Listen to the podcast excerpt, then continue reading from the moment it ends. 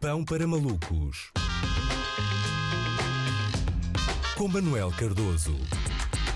Olá Luís, foi encontrada droga na fuselagem de um avião de carga da TAP uh, na Venezuela. É verdade, hoje vamos falar uh, não dos riscos da aviação de transporte, mas da aviação que transporta riscos. Não é uma considerável quantidade de cocaína foi detectada no porão de carga de um avião que iria partir de Caracas em direção a Lisboa. Ah, pois é, na cara de todos aqueles que achavam que Lisboa tinha perdido o epíteto de cidade branca. Não, não, ainda há gente a trabalhar nesse sentido. Desta vez não há nenhum ex-dirigente desportivo envolvido nisto, mas não deixa de ser interessante que nos dias de hoje o nosso país atraia mais pacotes de droga uh, do que pacotes turísticos. Atenção que uh, tudo isto, todo este modus operandi é muito má ideia. Esconder droga do porão uh, de um avião é como fumar num táxi, não é? Só é possível se tiveres muita confiança com quem conduz o veículo. E claro que foi descoberto. E o que eu acho que aconteceu é o seguinte, em princípio, isto foi uma pessoa que combinou com um cartel para ser uh, mula de droga para um voo à noite. Entretanto, acordou no dia, esqueceu-se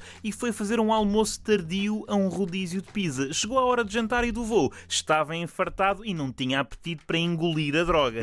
Vai daí e pensou: olha, não tenho hipótese, vou ter de despachar isto para o porão. Plausível, uh, tudo é, muito plausível. É sim. bem possível. Uh, e atenção, o facto de constituir tráfico de droga e ser um crime é o menos. Eu nem quero imaginar quanto é que ele pagou em excesso de bagagem, não é? E do ponto de vista ambiental, esta ideia é um desastre impressionante. Parece que não ouvem a Greta 2021 e continuam a usar aviões para transportar fruta. Inacreditável. Agora, eh, não digo que seja gravíssimo, não é, mas não sei como é que isto foi acontecer à TAP, não é? Um exemplo na aviação internacional, agora de repente associada à droga. Só pode andar a dar-se com más companhias. Ainda assim, dentro de todas as transportadoras aéreas, a TAP é aquela na qual é mais fácil para um traficante justificar ter trazido cocaína para dentro do avião. Pode sempre dizer que, como os voos estão sempre atrasados, queria tentar acelerar o piloto. Para além disso, é uma empresa que percebe bem os dramas do consumidor de cocaína na medida em que passa a vida a levar com cortes. Quem descobriu a droga foram cães pisteiros. Eu gosto muito, gosto muito de cães pisteiros, são queridos. Aliás, eu gosto de todo o tipo de cães de trabalho,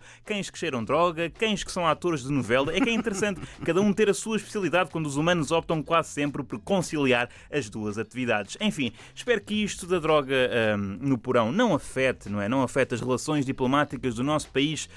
Um, com a, com a Venezuela, não é? Um país onde vivem 300 mil portugueses e lusodescendentes e com quem temos uma relação uh, tão estreita ao ponto de termos em Lisboa um aeroporto com os nomes das duas figuras mais mediáticas de ambos os países, não é? O aeroporto uh, Figo Maduro, mas não podemos fingir que está tudo bem, meus amigos. Não admira que a Venezuela tenha uma balança comercial tão desequilibrada. Quer dizer, eles mandam para cá coca, nós mandamos os Magalhães, não é? Quer dizer, são produtos muito diferentes, não é? Um é um produto que mal tem gravatada tenta impingir a pessoas que não têm idade para usar. Uh, o outro é um computador portátil.